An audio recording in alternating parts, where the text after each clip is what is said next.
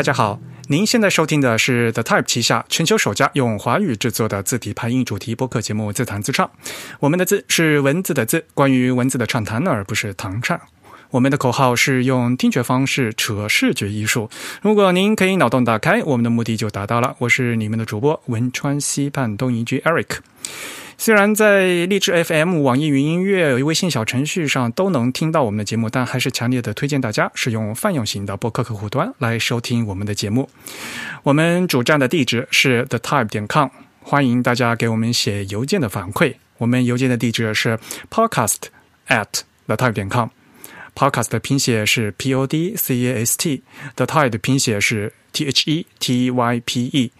如果您喜欢我们的节目呢，也欢迎加入我们 The Type 的会员计划。因为我们这个播客节目只有声音没有图像，但是如果您加入我们的 Type 的会员呢，每个月将收入嗯将收到我们精心制作的会员通讯，那里面呢有我们播客的详细的图文扩展阅阅读，欢迎您的参加。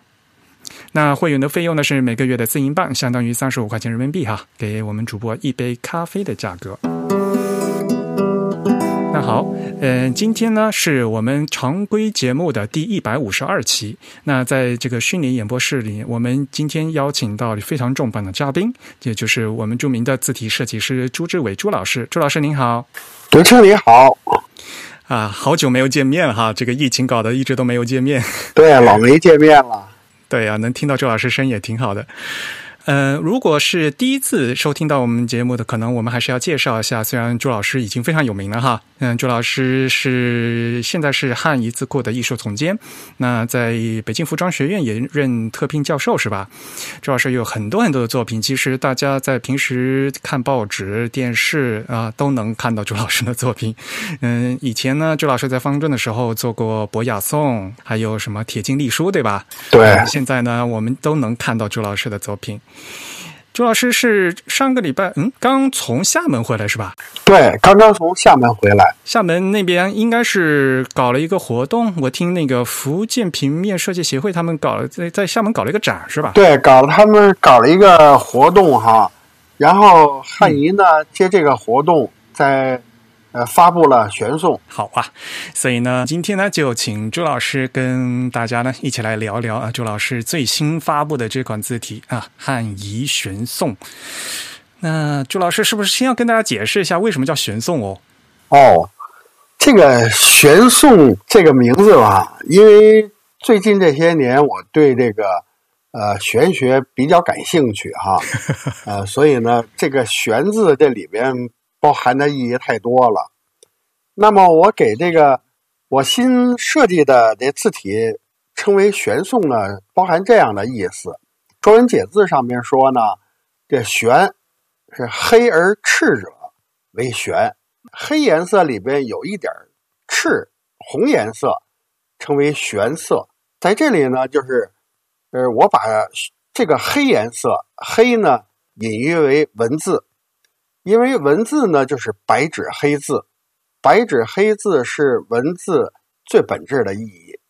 那点赤呢，就是这点红颜色，用这个红颜色表示，呃，设计者对文字、对中国汉字的一颗敬畏之心，还有对读者的一颗赤子之心。我们做文字设计，首先呢，我们要对。中国汉字的意义，最本质的意义有深切的了解，然后对于我们设计的字体的目的，我们为什么要设计这个字体，然后有明确的方向。那么这个明确的方向呢，就是为读者服务。所以呢，这里的“玄”哈，玄颂的“玄”包含的意义，就是文字最本质的意义和。创作者对中国汉字的敬畏之心和对读者的赤子之心啊，这就是我对“玄”的解释。哎呀，太好了！有朱老师这样解释一下就好，要不然的话，我们就是呢，玄之又玄，玄妙之门呐，摸不着头脑。那我记得您这个寻宋这个项目应该是搞了很多年吧？很多年了，应该是一五年我退休到汉仪。因为我八月份退休嘛，我十二月份到汉仪，那么到汉仪呢，我就想做一个新的项目，呃，这是做一个系列的宋体字，所以呢，就确定了这个玄宋的开发。所以真正正式开发是在一六年春节之后，因为一五年十二月份我到汉仪呢，汉仪在装修。也没有我坐的位置，就是那新的办公室是吧？呃，马总说装修完了之后就有你坐的位置了。后来我就一直等到过完春节，汉仪也装修好了，我去了，然后正式开始了全宋的开发。啊，那这样说起来的话，那挺巧的，因为我也听马总说嘛，就是马议员，嗯，马总他也说嘛，就是玄宋是朱老师到汉仪来后立的第一个项目嘛。其实我看到玄宋第一次看到玄宋的样章，其实是二零一六年，就是当时呃三月份，我和鸟海老师一起到汉语去的时候，不知道您记得还记得吗？就那时候，嗯，跟我记得，我记得非常清楚，就是有那个鸟海，有你，我们一起在那个服装学院那个午餐的那个餐桌上，我拿出电脑来，然后请鸟海修老师。看的这个玄宋设计，这个环节我记得非常清晰。对，而且到后来就是就是还参观了汉仪的办公室嘛。那时候就是我去的时候是三月份嘛，就差不多。刚刚好装修好了，他们那个墙上不摆了好多那个杯子嘛？那时候杯子还没还还没弄好呢，就我记得印象特别深刻。一开始的是第一次在服装学院，就是大概看了一个样子嘛。然后您那时候还真正打开电脑，呃，还嗯给大家看了一下，就具体的您那里面那个勾边那些字的轮廓是怎么样的，布点的那个样子，我印象特别深刻。对对。那这样说起来的话，我二零一六年看到的那个样章的话，就是您刚刚开始。就是也是非常初初步的一个稿子，是吧？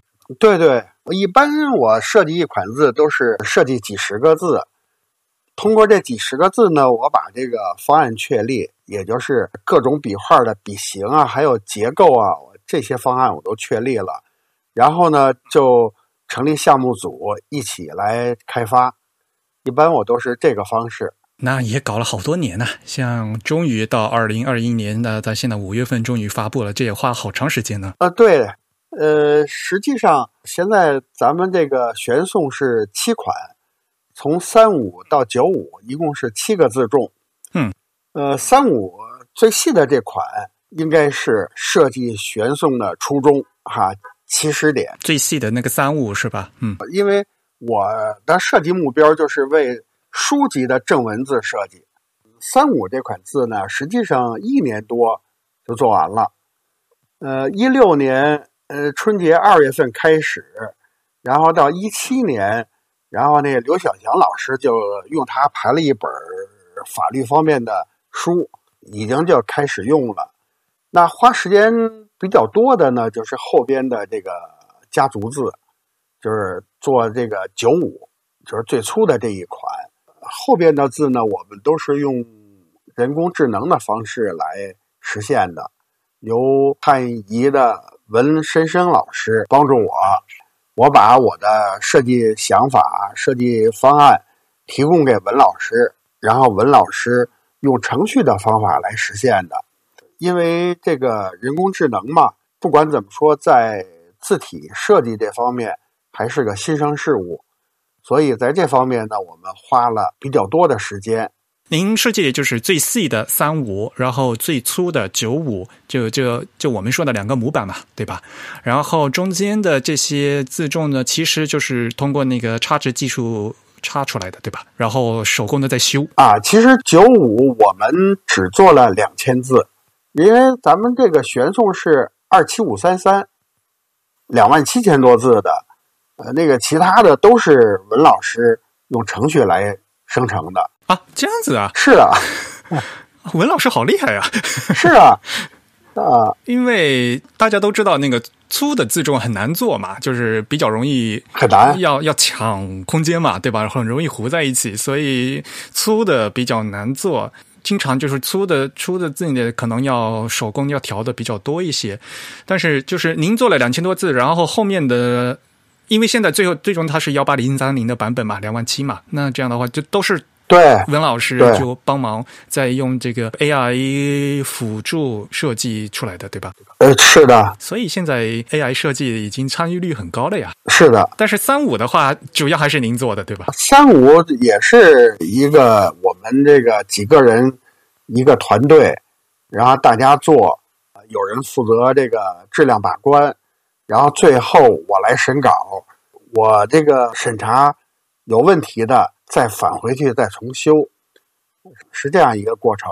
中文字体嘛，因为字数比较多，一一向是一个大工程，对吧？因为它是一个正文字，正文字的话，我们一般普通的那个二三幺二的，就是六千七百多个字呢，字数是绝对不够的，对吧？所以呢，我们要做幺八零三零，那这样的话大概就要两万七千多字，嗯、这个都是要很多的这个辛劳在里面。一般来讲，大家都是用这个是的团队协作来进行。我看中文组的话，团队大概十几个人是吗？这个团队其实一开始做三五的时候，最多没有超过五个人。你看这十几个人吧，还包括后续的一些工作，比如做完之后对点，因为差值要生成家族嘛，这最粗和最细的之间这点要对上，就是这些工作对，也占用了很多人。其实是一个很复杂的一个事情。如果点不对的话，这个到时候机器自动生成差值的话，那个就会跑偏了，然后就会就会乱了。对，然后那个 轮廓就会就会爆掉，对吧？有的时候，嗯，对呀、所以这个对点是一个非常繁繁杂的一个工作，对。对，其实我觉得哈，嗯，字体设计的话，人一开始人并不需要很多，要不然的话，大家可能没办法统一，对吧？这个做字哈，人越少越好，最好一个人做。但是我们中文字库要一个人做，那周期太长了，不可能。那你要是两个人做，就比三个人会做得好；三个人做会比五个人做的做得更好。人越多，他理解起来、掌握起来就越复杂；人越少呢，就越好统一，越好调整。所以一开始就是您在做完这个几百个字，然后在扩展的时候，就大家互相沟通起来的话，您是怎么样把握的呢？肯定是先把部件做好，然后再大，然后对这个金架结构有个大致的一个样本字吧。对，我会把这个就是基本笔画，这每个笔画的这个制作规范全都规定好，然后结构结构也有规定，也都规定好，然后大家呢就按照我的制定的规范来做，然后呢我们不断的每天的这做出的这个产品，我们要审查大样。审查不合格的呢，需要调整的呢，再返回做字人员再调整。我个人很好奇哈，就是像以这个三五和后面那个最粗的来为例子，您一开始就最初的呢这几个重要的前几前面几百个字花的时间比较多吧？一天您能画多少个字啊？这个吧，其实我做字我从来不画，我就直接用电脑做，直接用那鼠标点儿嘛？嗯，所以这个我做字是没有手稿的，顶多我在我想象的时候哈，它的那个笔画啊的特征啊，起笔顿笔啊，我会用笔在纸上边画一下。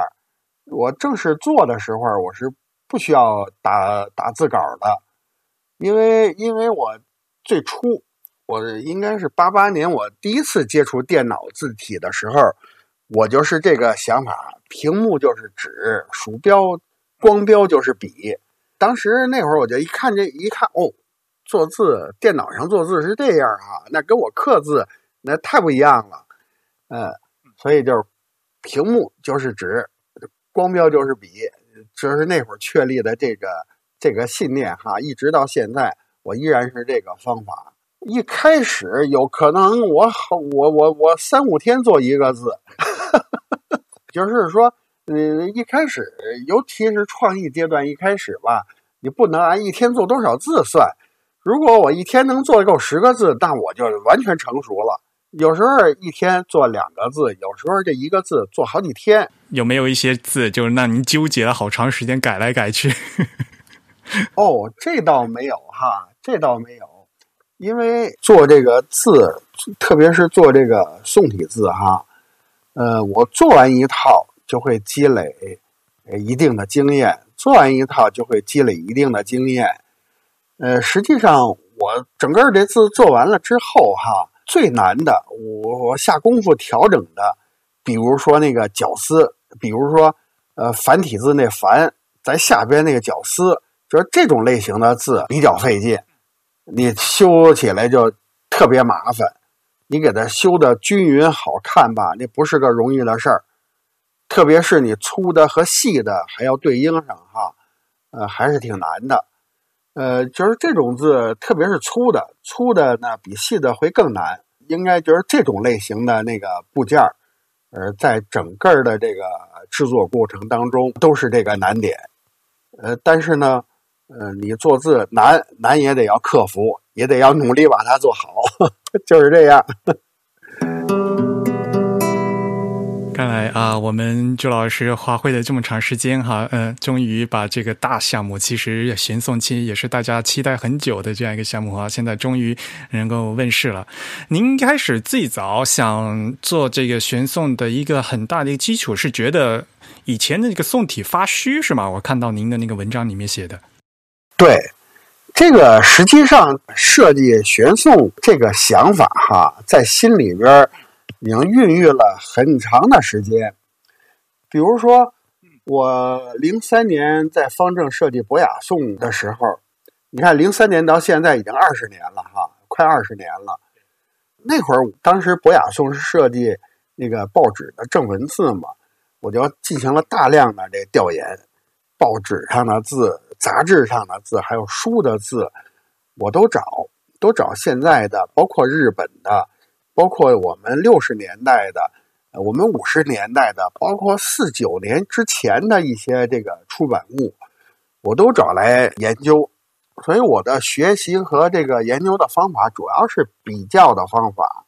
比如说，呃，应该我在宣传那个博雅颂的时候，经常举的一个例子，就是那个五九年人民出版社出的一本书，叫《第一届全国人民代表大会这个这个这个文件选编》。那本书的质量非常好，五九年的那出版物比这个这个零三年那会儿的出版物，它的视觉效果要好得多。那笔画清晰哈，就那个年代那字都有。我为什么那博雅颂设计的有点扁呢？那老的字体都有点扁，可能是受，可能那个我这种类型的字是日本进口的，我估计是。我我就考虑怎么。五九年的出版物会比我们这个照牌的这个出版物排的书要要好呢，视觉的体验要舒服的多，而且清晰。那会儿我就产生这个这个感觉了。那经过比较呢，我就觉得那会儿的纸糙。五九年那会儿纸是什么质量啊？到零三年那会儿纸，那比五九年那会儿的纸的质量水平要高多了。所以呢，他这五九年那会儿的印的书。它笔画就比较实，所以那会儿设计完博雅颂之后呢，又设计雅颂。雅颂也是家族字，其实雅颂吧，先设计的是粗雅颂，所以雅颂那个系列质量最高的是那款粗雅颂。设计完粗雅颂，然后也是当时跟方正的那个开发人员一起合作，寻求了这技术的支持，又做了家族。那个家族字呢，就是现在呢，比如说澎湃新闻呀，什么什么学习强国学习网啊，用的都是那个字。那个字你现在一看吧，它也虚。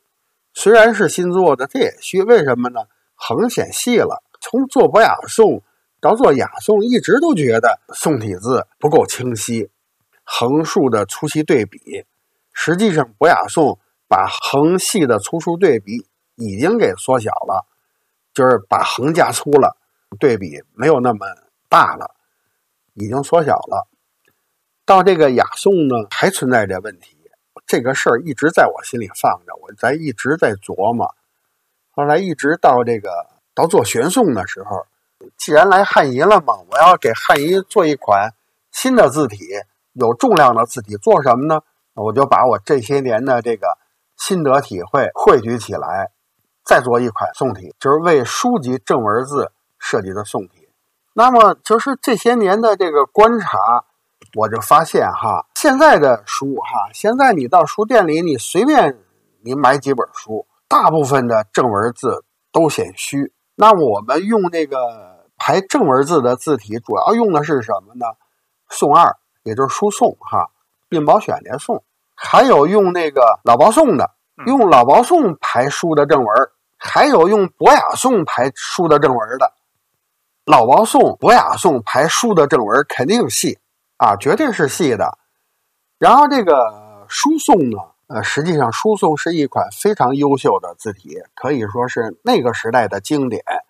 输送不是每本书上都显虚，比如说它字号大一点，它用五号字排，哎，那就好得多。它如果用胶版纸排，就会比那铜版纸上的表现要好得多。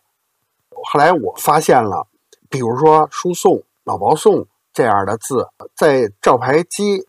研究成功的时候，直接从字母厂把字稿拿来，通过扫描拟合转换成电脑字库。问题的根源就在这里。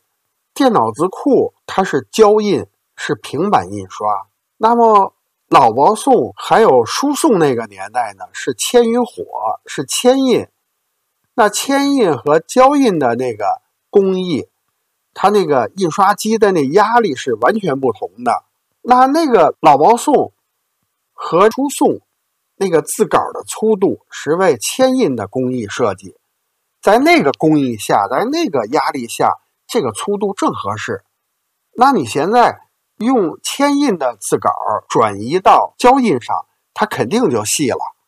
这是一个呃一个最根本的原因，就是说技术转变带来的结果。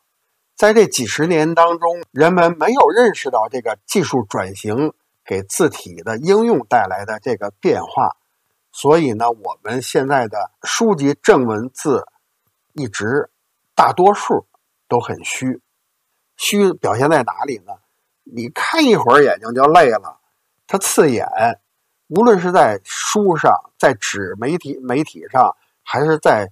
呃，这个屏幕媒体上，你看一会儿眼睛就累了。那所以我再进一步的这个分析哈，虚在哪里呢？横细是一个虚的重要因素哈，是产生一种炫光哈。它横，它那个细笔画在白颜色的纸上边，它产生的那炫光刺眼。还有呢，撇的尖儿、撇的收笔。点儿的这起笔，这就是这些尖的这些笔画，收笔起笔比较细的这笔画，由于它字号一缩小，它的那个宽度，比如说撇的收笔那个粗度和横的粗度，字号缩小了之后，横就特别细，那撇的尖儿、点的尖儿，哎，就产生了虚尖儿，它就虚的，所以这些地方呢，都是刺眼的因素。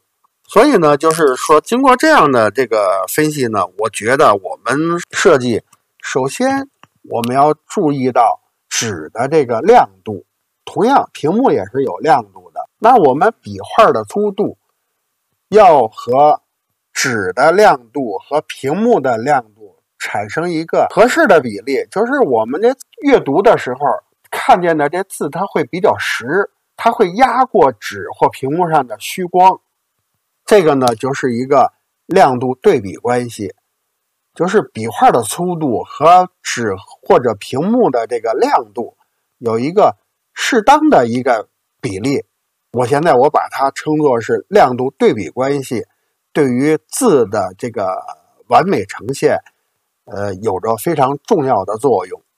其实我在以往的节目也和大家说过哈，呃，如果这个我们的老听众呢，可能也知道，就是我们的这个印刷技术吧，主要呢是分分成了三个时代啊。原来呢，从这个金属的签字，到后面的照牌，然后到现在的我们叫电脑的桌面出版。啊，DTP 的电脑字体，所以呢，我们的电脑呃，我们的字体呢有签字的一个载体，然后后来有照牌啊，就是所谓的玻璃板字啊，对吧？那个字稿呢是后来转成玻璃板的，呃，用这个光线拍照进行胶片的制作的。那然后后来就根本就连胶片都没有了，就现在我们完全的数码化了，就就都是用电脑的。我觉得最关键的一点就是在这个不同的技术转换的时候啊，当时的工程师啊，他并不理解，就没有注意到这个字体设计的重要性。为什么呢？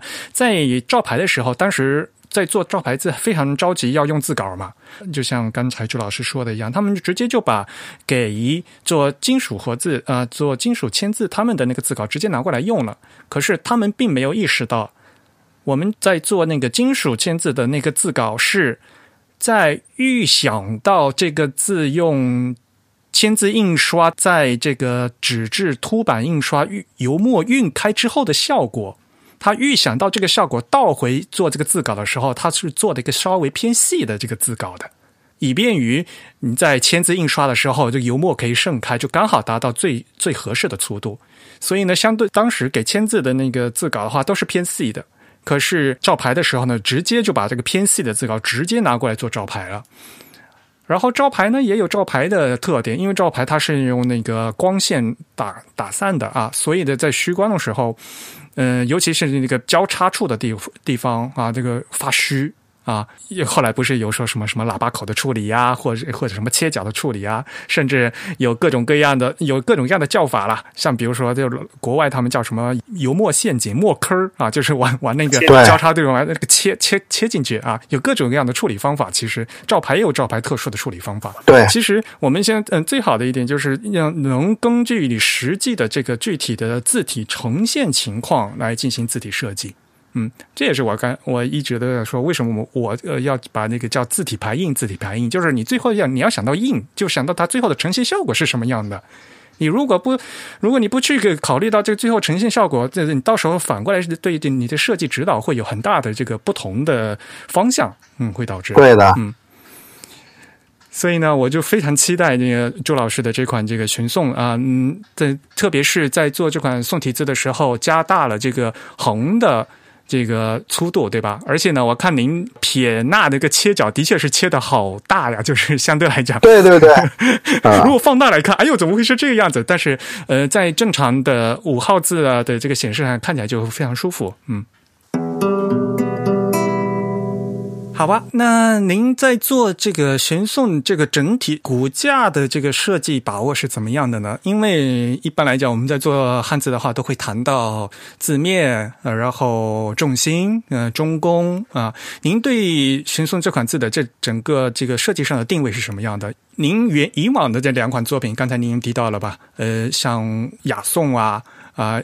博雅颂也是嘛，一原来那个都是中宫特别大的字嘛。对对啊，嗯，您您在做这个玄宋的时候，您是怎么计划的？就是打算把这个中宫稍微收小一点吗？还是怎么样？就是和既有的，比如说和苏颂啊，和其他的作嗯宋体相比的话，我这个玄宋的结构，呃，它的中宫啊，比博雅颂、比雅颂适当的缩小了。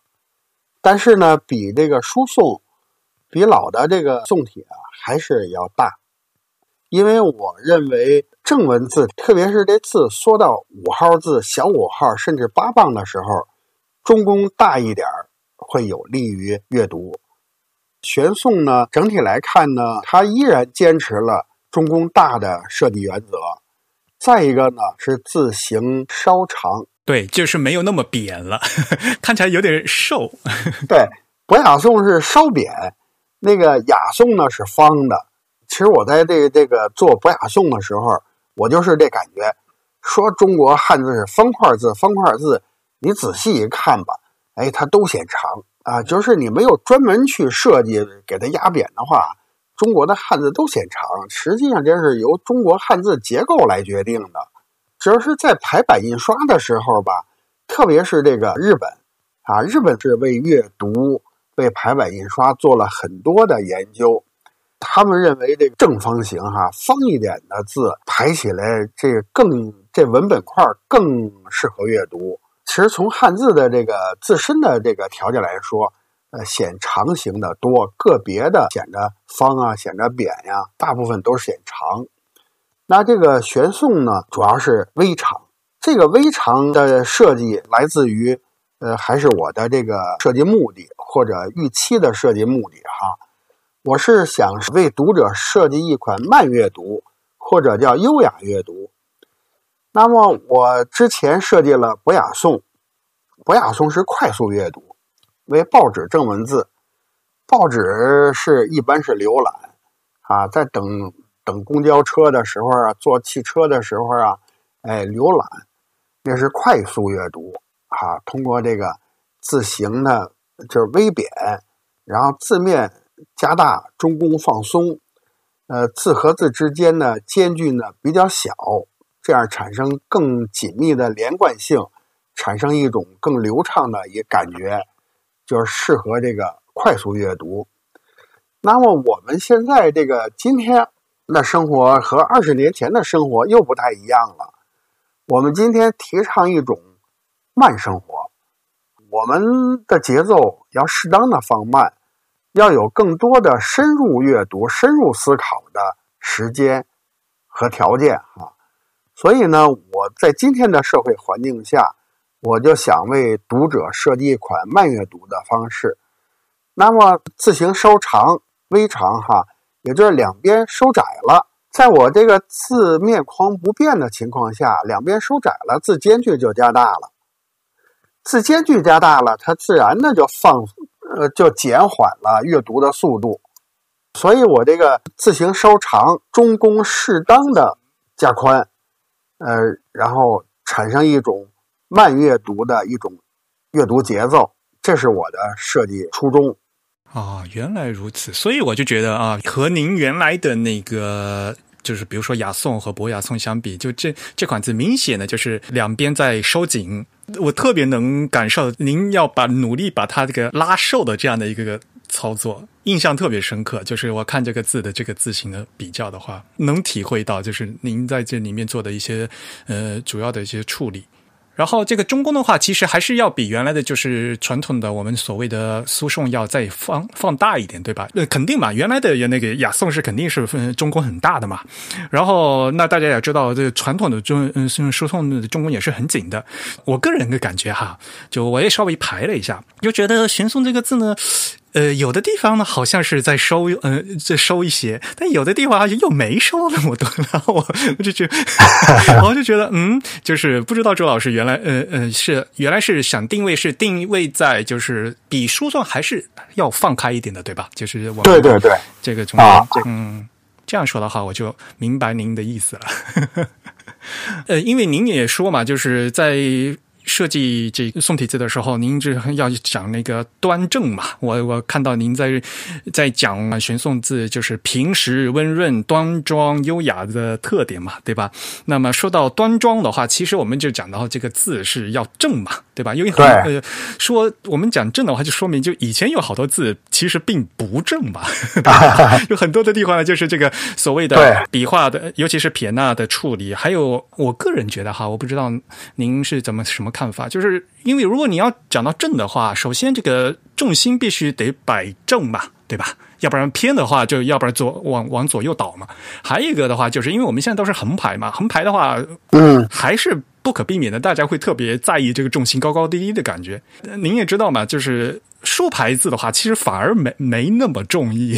对，因为竖排的话是竖排，所以呢重心稍微高高低低的话没那么明显。可是现在我们我们中文的汉字是横排了，所以那个重心高高低低啊就特别明显。嗯，就您对这款字的这个重心的把握是有什么样的一个规划的？原来，呃，其实做这款字，我还是在努力追求重心的平稳。要既然是慢阅读嘛，它平稳是一个非常必要的一个因素。呃，要舒优雅舒缓，这个呢就离不开重心的平稳。呃，所以尽可能就是我们设计师在设计字的时候要追求的，不同字体的结构的重心都要在一条线上，这是我们的追求。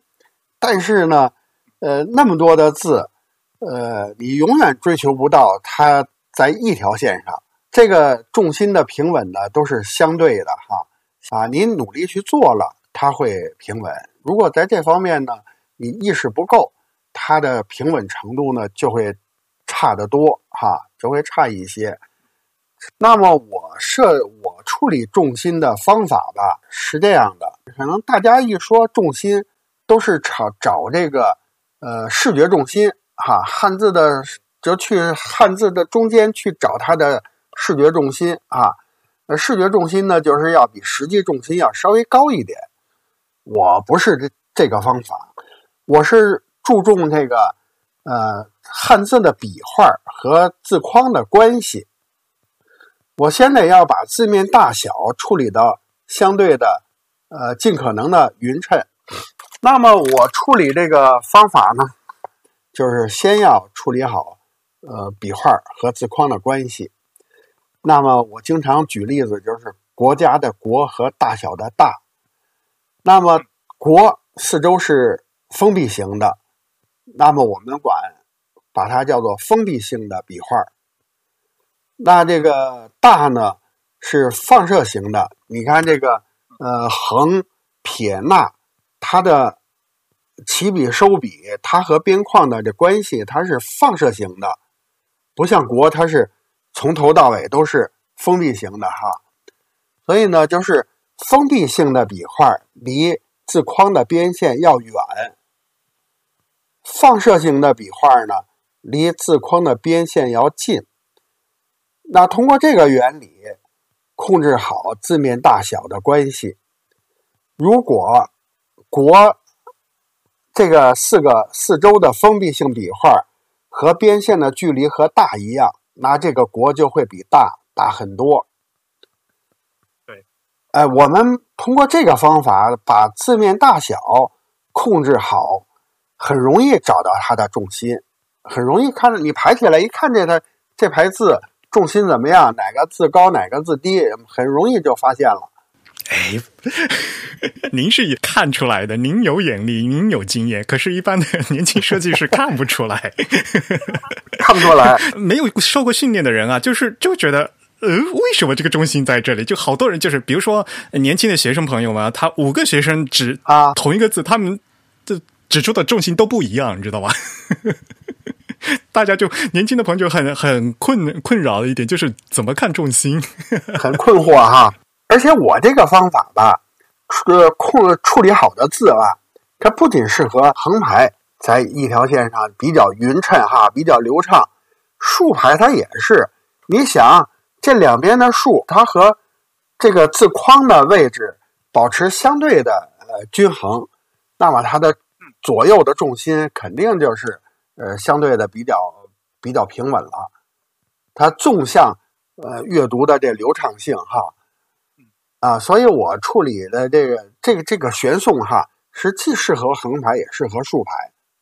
而有的人呢，有的朋友邻朋友跟我说，这个竖排也很好看哈。那个比如说我们这个出的这个样册，呃，刘小强老师排的这样册，有一个那个瓷瓶。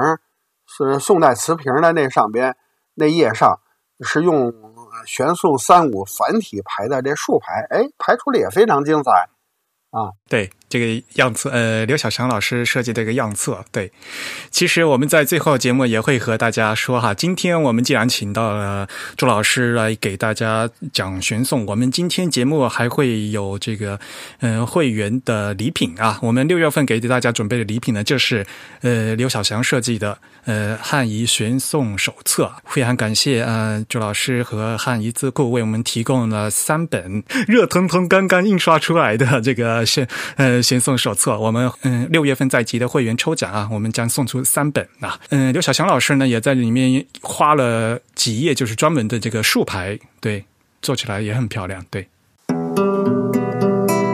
刚才说到这个字面的问题啊，我记得在这个手册上面好像您也说提到了，呃，学送的字面率是百分之九十五，是吧？学送是百分之九十二啊，百分之九十二，嗯，所以呢，就是比宋二还小一点，对，因为。平时大家看到的就是从宋二转过来的这个电脑字体比较多嘛，对吧？啊，对，所谓的书书宋啊，或者华文，嗯嗯，或者华文宋啊，或者我们汉仪的书宋啊，放汉仪也有嗯宋二嘛，对对，大家平时看到所谓的对所谓的传统的宋二来讲的话呢，相对来讲，那我们的玄宋的话，呃，首先字面呢是稍微小一点啊，百分之九十二。然后刚才您说的这个中宫呢，要比它稍微大一点，对吧？对。然后重心的话，也是经过嗯周老师仔细调过的，对吧？对。嗯。所以基本上来讲呢，这这款字呢，其实它的整个金价结构呢是非常稳定，然后比较舒，能够造嗯制造一个比较舒缓的阅读节奏的这样这样的一款字，对吧？在设计的理念上。对我，我再说一下，就是一般读者很难注意到的一个设计哈。比如说，刚才你说了这撇的尖儿哈，我加的很宽，感觉那个尖儿被切掉了。对，撇捺都被切掉了。嗯，对，切掉了。比如说，我把这个玄宋的撇点儿捺，呃，就是这类的笔画和那个咱们。Windows 系统上华文宋，包括咱们的宋二啊，放在一起，你看吧，华文宋包括宋二那撇儿比较尖，你通过这个比较呢，能比出速度来。就是这个玄宋，由于它把那个那个尖儿啊，像切角一样切掉哈，加宽了，就显使这撇儿呢，就显得比较舒缓。呃，华文宋跟那个宋二就那个。比较尖的呢，从粗到细，它收的比较急，所以它就显得速度很快。玄宋呢，因为哎，它那块它收的比较宽，它就显得速度比较比较慢，它是有这样的感觉。所以呢，我在设计完这个笔画，我把这两种字体放在一起对比的时候，哎，我产生了这个联想哈。我觉得在书法上。书法的用笔哈，它有积徐快慢，在我们设计的这宋体字里边也有。啊，这玄宋就比较舒缓，是慢的啊，比较舒缓的。华文宋还有这个宋二、书宋这这样的设计呢，它的撇捺点儿、起笔收笔是比较急的，所以我把这个玄宋的这个气质哈定位在优雅。什么是优雅呢？从容。从容是优雅，端庄是优雅，所以就是这种设计，我估计一般的读者哈，呃，很难想到，也很难注意到。其实大家可以比较一下，就是这个曲线的这个所谓的曲率，对吧？就曲率的变化比较缓和，对吧？不是一下子弯出来撇，然后撇出去的，对吧？整个曲率的变化是比较缓和的。对，说到这个笔形啊，我还注意到，其实我们起笔和收笔的时候啊，像。横，因为宋体最著名的就是右边它有个小三角吧，对，有了个钝角吧。但是这个起笔的话，这个您还是在嗯玄宋里面是做的比较干脆的，就直接切掉，就是做成一个直角形的哈，没有做是没有做出像传统宋体那样的一个小起笔，有有有弧度的那样的起笔是吧？对，就是尽量切的比较干脆。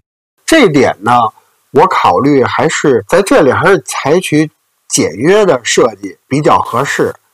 比如说方方的、比较方直的这种起笔哈，呃，无论是印刷呀，还是在屏幕上，它的表现会，你你你能你能想象出来，可以在你的预期之内。如果你要是弄一个斜的切角，再弄点翘吧，哎，你这就说不好了，你你想象不出来，因为现在承载字的这介质比较复杂，屏幕有不同的分辨率哈。呃，有不同的分辨率，这纸也是胶板纸、铜板纸，什么有光铜、无光铜，这些上边都会有有差别的。我觉得我们设计这字帕，还是越简单越好，尽量减少这个呃笔芯的复杂度，对吧？对。那还有就是这个金价结构的问题了，因为其实这个，呃，像刚才您也说到了，这呃不同的这个字形的话，它这个字面处理也是不一样的。还有呢，像刚刚才就说的，比如说左右结构的问题，像比如说那个左右结构啊，比如设计这两个字。左边就是那个言字旁嘛，对，言字旁不是被人说我们这个简体字里面最难设计的一个偏旁，对，怎么是怎么怎么做，这这左下角都是虚的。就您在做这些偏旁的时候，有没有什么就是您比较在意的一些东西？呃，像这些字吧，呃，实际上我我重视两个方面的问题，一个是呢，就是这个字在这方格里的空间，哎，它的空间位置，呃，再一个呢，就是笔画之间的关系，把这两个关系调整好，呃，这基本可以了，应该不会出什么大的问题。所谓的这个在方格里的空间位置，哈，呃，那这个在这一个方的空间里边，你的笔画是黑的，哈。那你要看这个每个笔画之间的它的空间是它的空白是不是匀称？在这会儿你就不是看黑笔画了，黑笔画你已经做好了，粗细啊、风风格啊都很满意了。那你之后你要看它的空间大小是不是匀称？呃，再一个呢，要看它笔画之间的关系，这两个笔画离得远了还是离得近了？啊，离得远了呢。一方面这字显得松散，再一方面它那个空间肯定就显大。如果离得过近呢，哎，它也是那空间肯定显小，两个这个部件哈就会显得偏紧。这么去平衡，我个人感觉就是寻宋的一个特点是，像别说左右结构的字吧，就是左偏右旁，左和右这两个部分的这个差别，就是相对来讲会比其他的字稍微大一些。这个是您的这个意图所在吗？还是怎么样？这个这个吧，这个说实在的，这可能是受日本字的影响了，是吗？我在我在做呃这个博雅颂的时候，也是这个方式。我是喜欢把这个偏旁做的稍微小一点儿应该玄颂比这博雅颂还好一些，博雅颂比这个呃玄颂会显得更小。就偏旁会显得更小。我为什么是这么做呢？一方面，我是观察字体，呃，日本的字体，呃，很多年前我就特别，因为我一直觉得日本的字体比我们要好得多，哈，一直在呃努力学习。一再一方面呢，我是觉得右边大一点呢，就是应该声盘更显得重要，哈。因为这个这个右边的这个声盘，它给它更多的这个舒展空间，可能会呃更有利于这个字的这整体感。的发挥啊，您这么说的话，对我现在在看博雅颂的话，的确是，但是因为什么呢？因为博雅颂整个字偏扁，所以呢，我还更没那么 注意。然后相对来讲，因为玄颂的话，刚才您说了，就是从扁字被退回正字，或者都可以稍微收长一点，所以呢，就是左右偏旁的这个差距呢，就稍微更明显一点。我个人的感觉哈。对啊，今天能听到好多 好对，要不然的话，有时候看那个字没没，有时候看不明白，就为什么朱老师要做成这个样子啊？然后咱们来讲讲这个家族，嗯，家族扩展吧。嗯，刚才您也说了，这个最细的和最粗的是做完模板以后，然后中间就是那个差值做出来的，对吧？其实。说实话，如果要做差值的话，中间可以差很多嘛。对，嗯，刚才您说了，也花费了我们好多团队的的这个精力来做中间这个修这个改点的这个对点的这样一个过程吧，对吧？对点过完做完以后，是不是对这个设计这个有些影响？比如说像接触不接触的地方，是不是还是要挪来挪去一下？呃，这个的影响呢不大，你差值之后产生的问题很少，个别字。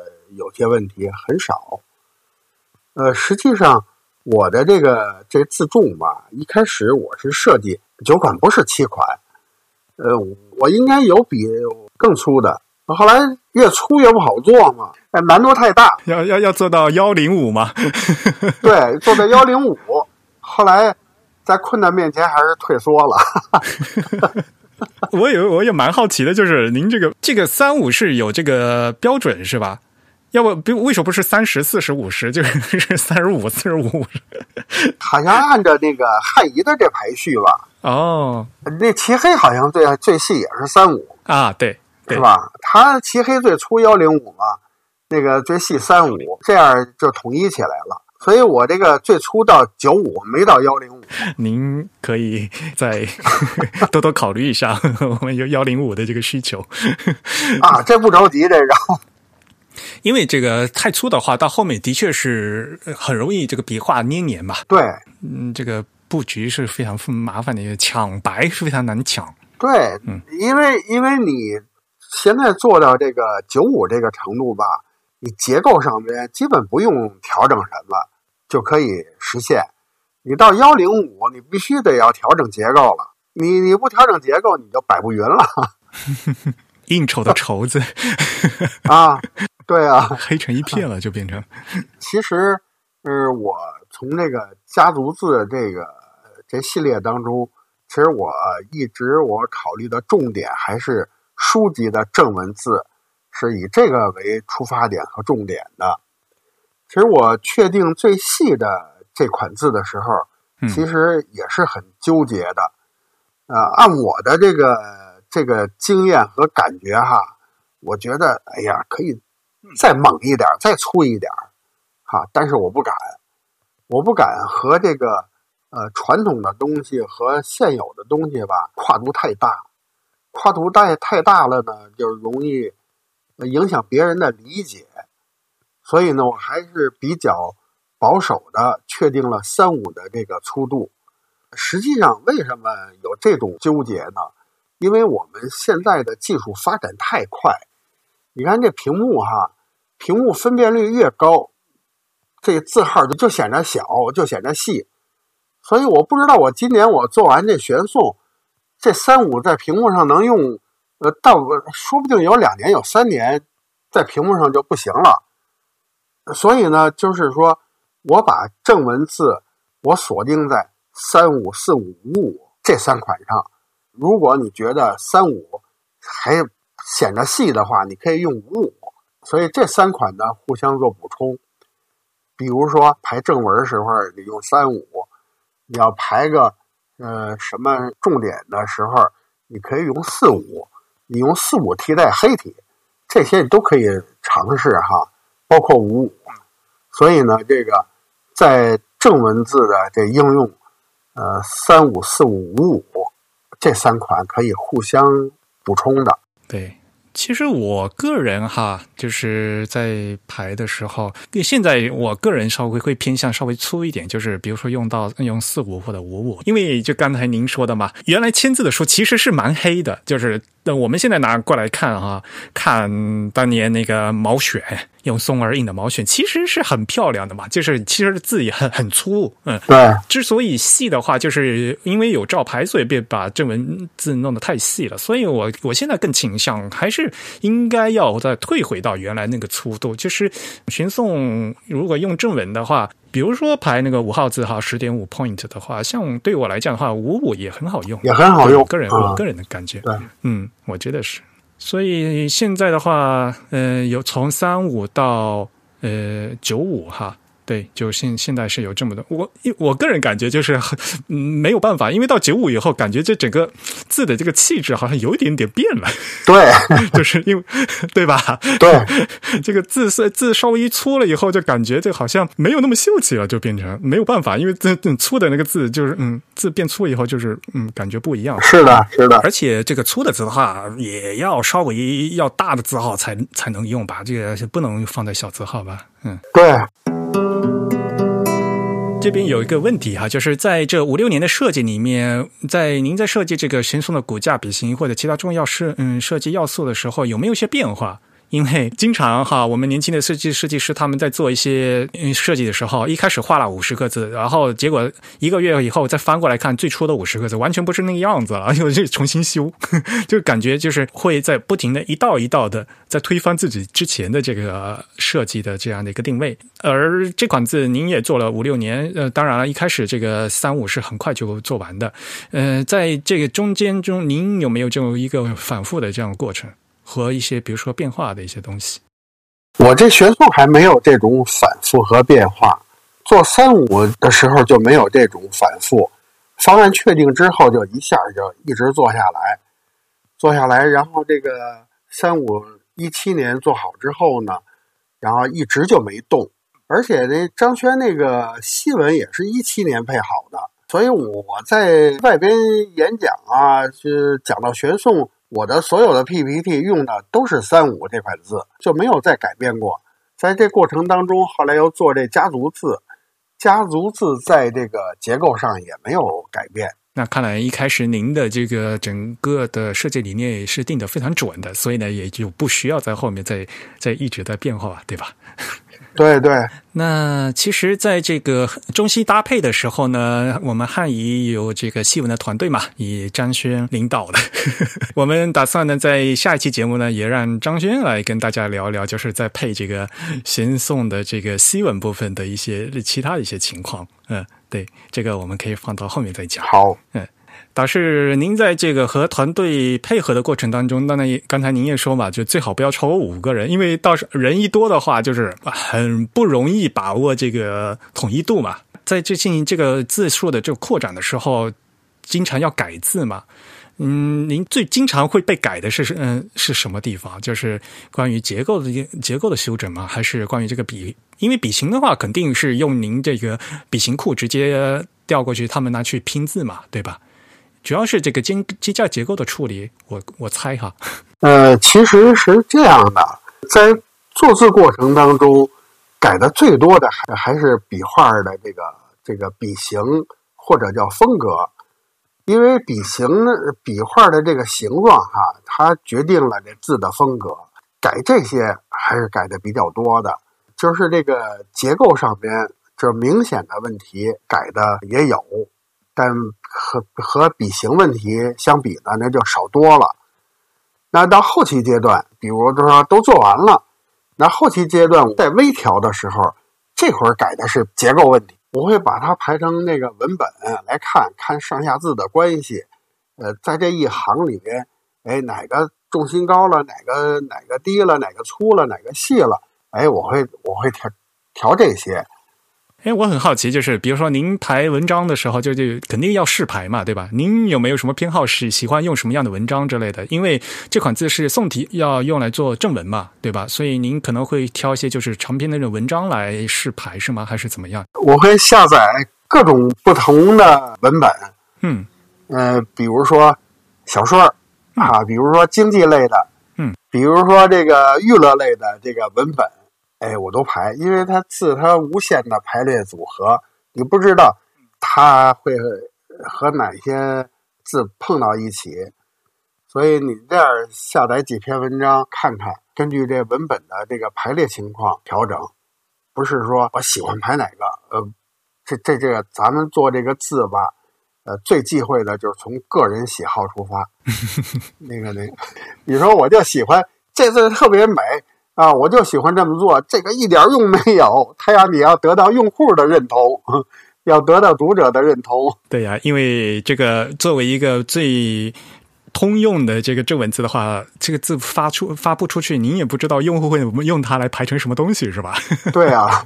反过来讲的话，对对于正文字来讲，最最关键就是有通用性嘛，对吧？所以它用它来排，对对，什么样的文章都能。得到这种平稳的这样一个阅读体验，对吧？所谓的看不见的宋体字，对吧？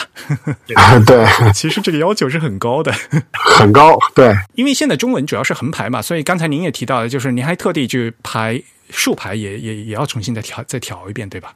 在排竖排的时候，有没有什么重点看的地方？看那个横排哈，看它上下的浮动。呃，左右这竖排呢，看左右的浮动，所以就是看那个重嗯重心是不是会左右偏，对吧？这样，嗯。你看我做了这么多年字，就是做字上边这点困难，呃，也都遇到过，也能想象出来。呃，实际上呢，为什么这套字花了这么长的时间哈，还是有一种愿望，呃，希望人工。智能的更多的参与，使我们做字的这周期哈进一步的缩短，质量呢进一步的提高，这是我我我的愿望哈。所以呢，就是说字体在今天这个时代，字体的发展，你要是再做一套字，用几年的时间，呃，真是就没有出路了。可是呢，你短平快的要做做的那个字吧，呃，又很难有。长久的市场，所以呢，要处理好这个平衡，还需要这个这个积极的投入吧。其实，在这个字的最后的像扩展的时候，黑体的话会有这个标准的这个线的粗度，就是拿给其他的这个团员一起来合作嘛，对吧？比如说这个。这横竖有的有粗有多少多少线，就是这个会有这个数值上的规定吧？对啊。不过松体应该也有吧？就基本的这个横是多少粗，竖多少粗。但是撇捺的话，可能就嗯不大好处理。因为我个人觉得哈，好像咱们玄颂这款字哈，就是大的撇捺哈，长撇长捺。比如说我文字的文字，我个人感觉好像偏粗，就是在我这个屏幕上显示的时候。呃，这种那个，比如说撇捺的最粗的地方。应该比竖稍微粗一点，应该应应该是这个规矩。最粗的地方是按那个斜，从那个最斜的那个地方切下来去去测量，对吧？对。然后就整感觉会，就是从我的屏幕上显示，好像会整体会稍微显得粗粗一点啊，会粗一点啊。就是像这种笔画吧，它是处理起来那个挺不好处理的。比如说一个竖一个撇儿。如果你那个撇儿的那个最粗的地方和竖一样，这个撇儿肯定就细，因为那个撇儿吧，它是逐渐逐渐的要减细的，它不是一样粗的。哎，所以你那个撇儿的那个最粗那地方就要加粗，加多粗呢？那那那你那眼睛就得要发挥作用了。对，这个其实是到后面这个视觉调整的一个阶段来做的事情，对吧？对，因为整体来讲的话，三十五您。做的这个粗的话，就按我们新闻角度来讲，就是所谓的字体的对比度嘛，就横竖的粗比对比度是比较低的。您当时有没有考虑到，就是做的再再细一点之类的？我没考虑哈，我还想再做粗点儿。我肯定没往细里考虑，我想我我尽可能的做粗一点。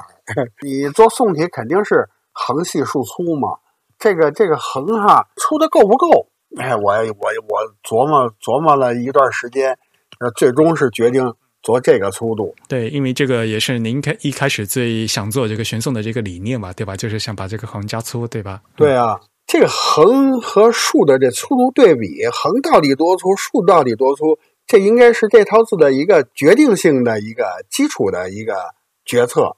把它确定了之后，你才能做别的。所以您在这个。就比如说家族处理的时候，像在做这个最粗的这个九五的时候，您有没有想就是说把这个横再再做粗一点，是吧？有没有那样的想法？没有，我这九五的粗度，横的粗度和三五的横的粗度一样粗，所以横是没有变的，对吧？横没变，宋体字哈，这个横细竖粗，横细一点，这个宋体字就显得精神；这个横粗了不好看。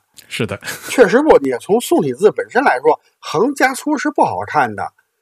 但是你从阅读角度，那横它就得加粗，因为你要把你的字要缩到九望字，你这个粗度到九望字的时候是什么样？这是你要考虑的。所以在这会儿呢，那宋体字好看不好看就不重要了，阅读时候舒服不舒服要重更重要。毕竟很少人会把这个字呃更放大，像海报那样拿去品了，对吧？更多的人是希望这个拍成文章来进进行阅读的，对吧？既然这个我们这个家族已经做出来了，是不是这个今后还会有这个未来的这个扩展方向？比如说在做呃可变字体，其实是技术上应该可以做的吧？呃，我们现在已经有这个安排了，就是比如说扁的、长的，就是玄宋家族。我们我们这个有这个计划了，这个呢就是在这个文老师这个技术的支持下做起来应该不难的。而且宋体字其实做扁字和这个呃长字的话，其实没有黑体字那么难。他不，我告诉你吧，这个宋体字扁字长字哈，应该比黑体字难。为什么难呢？你想想，这字一压扁，那点儿那笔锋全都变形。所以，为什么你把方字直接压扁用，它不好看呢？就是因为这些笔画变形了。那我们现在要做到的呢，要做的是什么？比如说，我们纵向要压扁三档，那每一档变形要把它那变形要恢复过来，恢复到就是这个高度的正常状态。这种字的工作量在这儿。像比如说宋体字的宋嘛，那个宝盖头那个上面那个点儿。越压越扁。那点儿一一压扁就变形了，一收窄它也变形。我们要把这些变形的笔画要恢复到它应该的这个这个这个长度。不过还好，宋体字因为横是不怎么变的，所以 相对来讲还好一些哈。就是压扁的时候，对对，所以我们就会有计划做这所谓的扁字和长字的版本，可变字体也会应该有吧。其实这其实也就是封装技术的问题而已了。因为点如果都对上的话，对，这是技术的问题。只要这个点一对上的话，就加一个那个变动轴的话，就直接可以变起来了。对，好呀。这其实还是蛮期待的，因为从三五到九五的话，说实话，这个如果要安装的话，这个容量还是蛮大的。是的，尤其幺八零三零嘛，两万多字啊，这个全部装成下来的话，这个数据量还是蛮大的。所以用这个可变字体的话，可能能节约一些空间。呃，实际上可能一般的用户不需要装幺八零三零，你就装。那个九幺六九的，就是这个字库里边有九千一百六十九个字，包括全部的简体字和繁体字。你装九千多字，跟装两万七千字那个容量就差多了。那个幺八零三零后边那些字，那那那基本上是你很难用到，用不着。呃，我们汉语九幺六九就叫中文繁简及网络常用字啊。呃，这后面呢是以 W 为这个后缀，就包括绝大部分的生活用字啊都可以嗯涵盖了。嗯，所以如果不用这些什么罕用，而且你不排古籍的话，一般来讲的话是用不到的。嗯，对。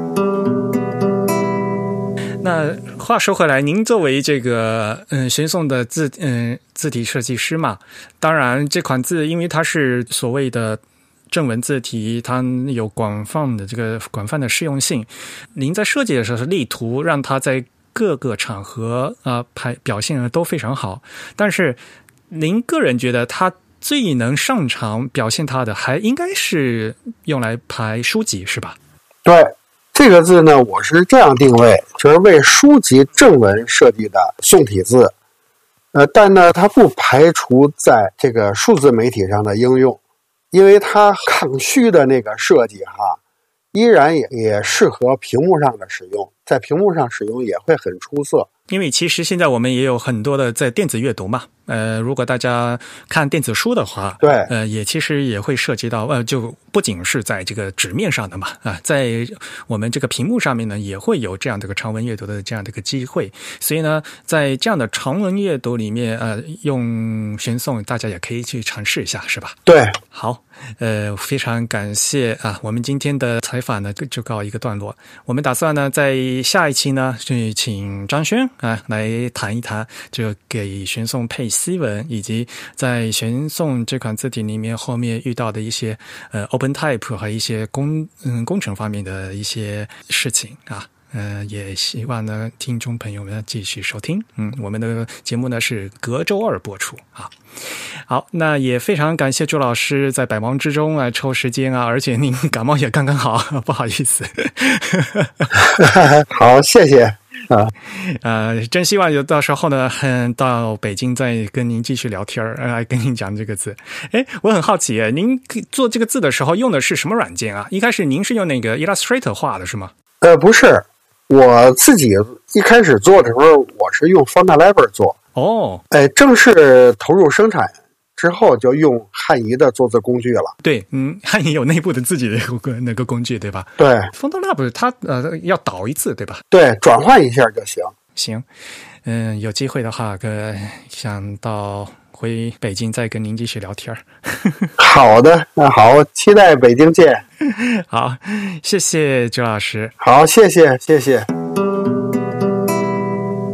感谢大家的收听，呃，欢迎大家从各种社交网络上关注我们。我们在新浪微博、公信微信公众号以及推特账号上面的名字呢，都是 The Type T H E T Y P E。在 Facebook 上面也通也可以通过 Type is Beautiful 找到我们。当然了，大家更可以在我们的主站啊 The Type 点 com 阅读更多的内容并关注更新。欢迎大家用邮件的方式跟跟我们反馈，我们的邮箱是 Podcast at The Type 点 com。Podcast 的拼写是 P O D C A S T，The Type 拼写是 T H E T Y P E。这期节目是采访了嗯汉仪的艺术总监朱志伟老师，与他一起聊了聊了聊玄宋的字体设计。